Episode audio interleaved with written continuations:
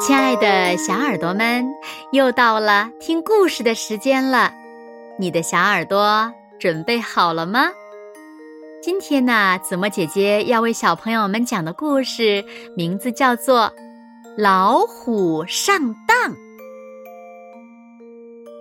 老虎自从当上了森林大王以后，就把所有的猫都赶出了森林。有一天，黄猫为了抓一只老鼠，不小心闯进了森林里。它刚想离开，就被老虎发现了。老虎不管三七二十一，一把抓住了黄猫，恶狠狠地说：“你竟敢闯进森林，今天我就把你吃了！”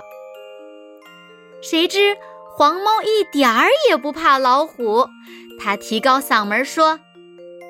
明天我将代表猫登上森林大王的宝座，你以为我会怕你吗？哈哈哈哈！简直是做白日梦！你凭什么当森林大王？老虎大笑道。黄猫一本正经地说：“要不是有个魔法师将猫和老虎的位置调换了。”你以为你能当上大王吗？以前的我们身材可比你们老虎高大的多，你都不知道你们以前有多小。不信，你上我家去照照镜子，就什么都明白了。听了黄猫的话，老虎将信将疑。难道黄猫说的话是真的？不管怎样，去照一照，就都明白了。于是，老虎来到了黄猫家。老虎从来没有照过镜子。当黄猫拿出两面镜子，并把凸面镜对准老虎的时候，老虎一下子愣住了。镜子里的它又矮。又小，就像一只小老鼠。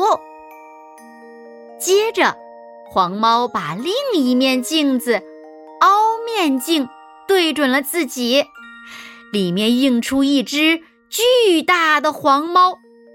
老虎一看，吓呆了。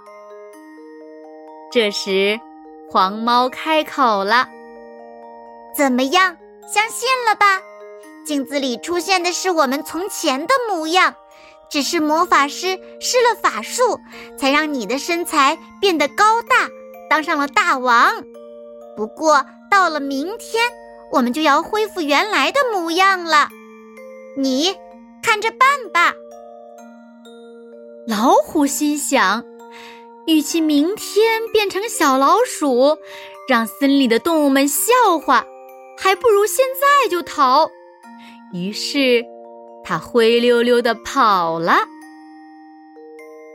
第二天，森林里的动物们发现一向称王称霸的老虎不见了，大家觉得很奇怪。这时，黄猫拿着凸面镜和凹面镜，笑眯眯地跑来了。他先让大家欣赏了一下自己在镜子中的怪模样，然后小声的跟大家说了昨天发生的事。动物们听了都哈哈大笑起来，哈哈哈！老虎上当了，老虎上当喽！好了，亲爱的小耳朵们，今天的故事呀，子墨就为大家讲到这里了。那小朋友们，你们照过凹面镜和凸面镜吗？其实呀，就是我们常常说到的哈哈镜。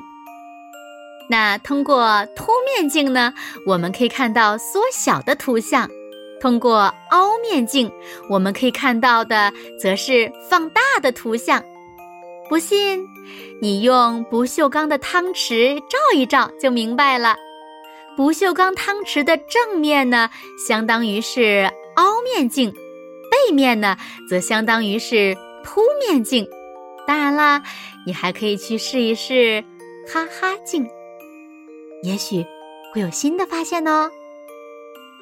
好啦，那今天就到这里了，下期节目再见吧。